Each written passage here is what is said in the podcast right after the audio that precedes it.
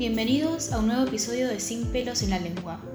Soy Camila Conrado y soy diseñadora multimedial. Al igual que mi compañera, en el episodio anterior me introduje al mundo de alopecia gracias a nuestro equipo Alobella. Hoy vamos a estar hablando sobre alopecia androgénica con Chelo. Hola Chelo, ¿cómo estás? Hola Cami, muy bien, gracias. Bueno, primero quisiera darte las gracias por estar acá con nosotros hoy. Quisiéramos escuchar un poco de tu experiencia. Bueno, gracias, yo encantada de estar aquí y poder ayudar a muchas chicas que estén pasando por lo mismo. Y aparte me sirve para mí, es decir, me ayudan a mí, así que estoy más que dispuesta a hacerlo. Si querés, empezar un poco a, a contar cómo empezaste con este tema de la alopecia androgénica, cómo empezó tu experiencia o tus primeros años. Bueno, al principio uno no entiende mucho lo que le pasa. Uno dice, bueno, ya va a pasar, no pasa nada. Cuando fui consciente de lo que me pasaba, que fue alrededor de los 15 años, yo me había hecho un Richie, es decir, mi pelo era liso como el de una china y además me encantaba y me quedaba muy bien. Entonces, al cabo del tiempo, eh, me dice una tía, uh, me parece que te está cayendo el pelo. Y cuando me fui al baño me miré y pensé que no era, que que no era normal eso. Y se lo dije a mi madre, pero al contarle ella se preocupó y me dijo que no es normal y me llevó al médico. Ya en el médico me hicieron las pruebas analíticas, que supongo que era para demostrar que no hay ningún problema hormonal, porque yo siempre había tenido mucho vello en las piernas. Y en mi adolescencia, cuando iba a la playa, estaba envuelta en una toalla todo el día. Me preguntaba por qué salía tanto vello en mis piernas y no en la cabeza. Mi complejo era ese, a mí me encantaba nadar, pero cuando me mojaba el pelo se me abría y se notaba mucho la falta de pelo. Ahora que soy mayor, la caída no es igual a lo que tenía antes. Bueno, al final me di cuenta que, que no me obsesionaba mucho con el tema, pero el que, no tenía, el que no tener obsesiones no quiere decir que la pasaba bien, porque si me daba, mucha me daba mucha inseguridad, porque además siempre me decían, ay, siempre llevas el pelo recogido, soltátelo. Y yo decía que no, que no me toques eso. Claro, muchas chicas ya nos, nos han contado el tema del toque, que se sienten inseguras, ya sea si tienen poco pelo, usan pelucas o ocultan la calvicie. Y sí, es que es así. Eh, este, este, este, esta enfermedad crea mucha inseguridad porque yo era joven y todavía no pensás en lo que realmente importa en la vida. Quiero decir, yo me he hecho tratamientos, empecé con el Androguber Dayan, no sé si lo entendés, que es un medicamento muy fuerte y agresivo para el hígado. Yo estuve así muchos años, entonces te lo advierten, pero ves que la piel es mármol pero el pelo se te cae, sigue cayéndote, y entonces decís, ah, no me importa. Pero llega un momento en que uno se viene mayor y te afecta mucho más. Es absurdo porque somos mucho más que pelo. Yo entiendo que es muy importante también porque a mí me creó una inseguridad, pero bueno, hay que intentar no resistirse a eso. Luchar con eso porque lo que, lo que resiste y persiste, y cuando más vuelves le estás dando, más vueltas le estás dando, más te va a afectar. Por ejemplo, yo ahora estoy en un momento un poco más zen y no tomo, aunque no se note, y, y no tomo absolutamente nada con mis 47 años. Hay muchos efectos secundarios que no compensan y la verdad es que ahora estoy sana no quiero empeorar, mi salud por tener unos pelos más. Tengo que aprender a aceptarme. Pero si uso productos que me ayuden a reemplazar, a resplandecer y sentirme más linda conmigo mismo, por ejemplo, uso unas colitas que están hechas de pelo que cuando me las pongo parece que tengo más pela y son simples de sacar y poner y eso me hace feliz. Sí, tal cual. Nosotras el equipo de, de Alobella hemos desarrollado una aplicación la cual ofrece con facilidad el acceso a este tipo de productos. Recibo muchos comentarios positivos de personas con algún tipo de alopecia que sin necesidad de ir a un negocio pueden adquirir todo tipo de productos fácilmente por la app y se alegran, se alegran el día. Se sienten bien consigo mismas y les sonrían en la vida. Bueno, me parece genial eso y la felicito. Mira como lo había dicho antes, nunca he estado obsesionado, obsesionada conmigo. Mm. Siempre eh, tuve y tengo buen carácter, siempre soy muy positiva, pero sí me costaba, yo nunca había dicho abiertamente que tenía alopecia androgénica, sino que era por el estrés y me costaba salir a la calle. Por eso la idea de su app me parece un paso bastante positivo. Algo que me resultó genial, también viendo desde un lado positivo, personalmente, es no tener que ir a la peluquería. ya van 10 años que no voy. Eh, ahora también, Chelo, ya que mencionaste la peluquería, em, ¿nos querés contar un poco de tu experiencia con la fibra? Bueno, la verdad me encantaron. Mira, la primera vez que, se, que, que usé fue en una peluquería. Fui cuando a teñirme y a cortarme el pelo, yo lo llevaba, melen, llevaba una melena para poder recogérmelo y demás. Pero pues la chica, claro, como siempre te cuentan cosas, eh, me decían, ¿por qué no te echas unas fibras?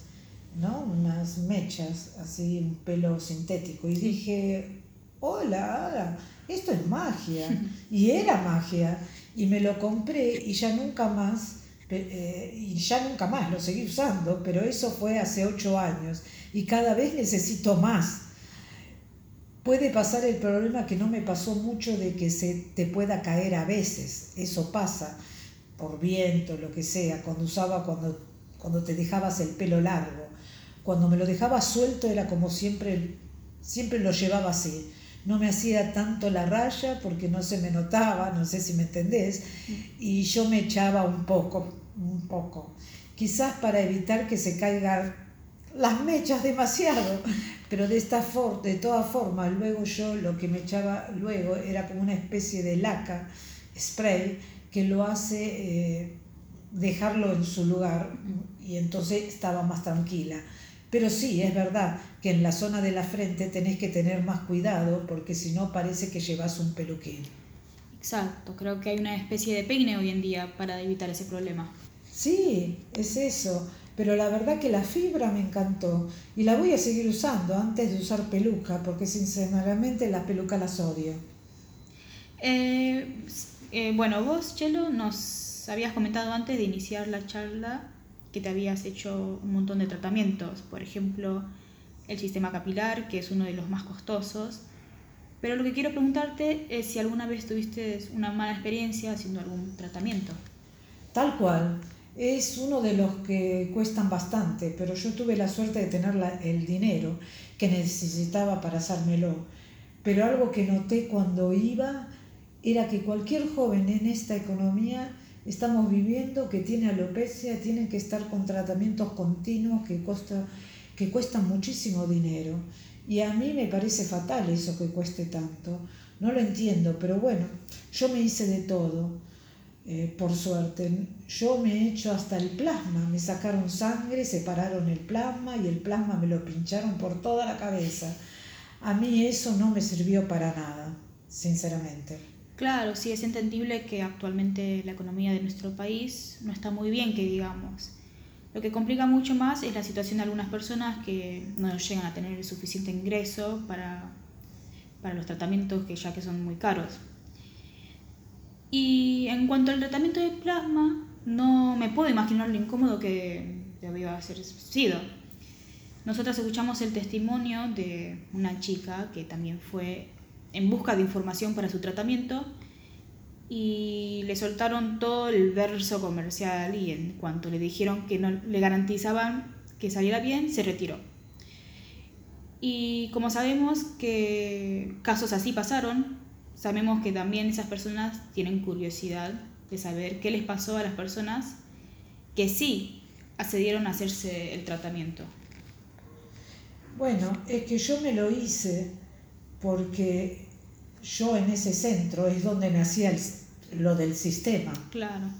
Entonces, según cómo te vea el médico y demás, te pregunta, ¿por qué no te haces esto que da muy buen resultado y tal? Te convencen y lo haces, pero cuando vas a otro médico y le explicas que te han hecho lo que te han hecho, te dicen, en mujeres fértiles no sirve para nada. Eso sirve cuando has dejado de menstruar, pero ya es muy tarde. Igual que no se, que no se le ocurra a nadie hacerse un implante capilar hasta que deje de tener la menstruación, porque no sirve para nada. Eso es muy importante. Mm. Es mentira todo lo que dicen o se equivocan. Para hombres sí sirve, pero para mujeres no. Sí, yo me imagino la frustración que debe ser desperdiciar tanto tiempo y dinero en algo que tanto te prometen que te va a ayudar, pero quizás no. Eh, para luego descubrir que es una porquería, por ejemplo, perdonando la, la expresión. Y sí, es muy triste que se aprovechen así. En mi caso yo me lo hice porque podía económicamente, pero hay gente que pide un préstamo para podérselo hacer. Uno puede llegar a creer que es especial y que le va a funcionar y no, no es así. Es por eso que hay que ser realista y aceptar la verdad. Sí, ahora nos están escuchando alguna chica que sea más joven que se vaya aceptando a ella misma. Eso no quiere decir que no se haga su tratamiento. Yo no estoy diciendo que no se los haga, porque tiene que ver si les compensa. No sé si, si me entendés. Es verdad que hoy en día no me hubiera hecho tratamiento de, mix, de minoxidil, ni andro, ni cosas de esas. Sí que hubiese tomado vitaminas, que ya sé que no son eh, que no son medicamentos tampoco, pero sí que hay ahora fórmulas muy buenas. Si tenemos alguna oportunidad, te, los, te las voy a pasar por si acaso para que las personas los tengan en mano. Por eso hay que trabajar más en el interior de uno. Totalmente de acuerdo. Eh, una persona se puede tratar, no tratar, ponerse el sistema, fibra, pelucas, lo que les, se le dé las ganas. Pero lo importante es que trabaje en aceptarse y luego que haga lo que quiera. Pero que trabaje en eso, por ejemplo. Claro, una persona no puede hacer que su facilidad dependa de, por ejemplo, un tratamiento que funcione o eh, porque a lo mejor no va a funcionar. Es decir, bueno, em, es lo que vos decías antes, esto va muchísimo más allá del pelo y también hay que entender un poco y hacerse reflexión de que pareciera que la sociedad exige que una mujer no, pueda, no puede ser calva, que no puede tener poco pelo y encima, además de imponerlo, me dice que me tengo que tratar y tengo que gastar toda esa plata y eso. Me parece que estamos demasiado equivocados. Una va a hacerse, una va a hacer lo que quiera con su cuerpo, con su cabeza, lo que se le cante. Es que yo ahora también estoy muy en contra de lo que intentan imponer. Y aparte estoy ya en un momento mucho más espiritual. Me han pasado muchas cosas y es verdad que cuando te metes hacia adentro y estás mucho contigo, empezás a trabajarte. Y así, que es verdad que también cambia mucho, es que realmente lo que vemos no es lo que estamos viviendo. Cada uno ve una cosa. Entonces, ¿qué más da así?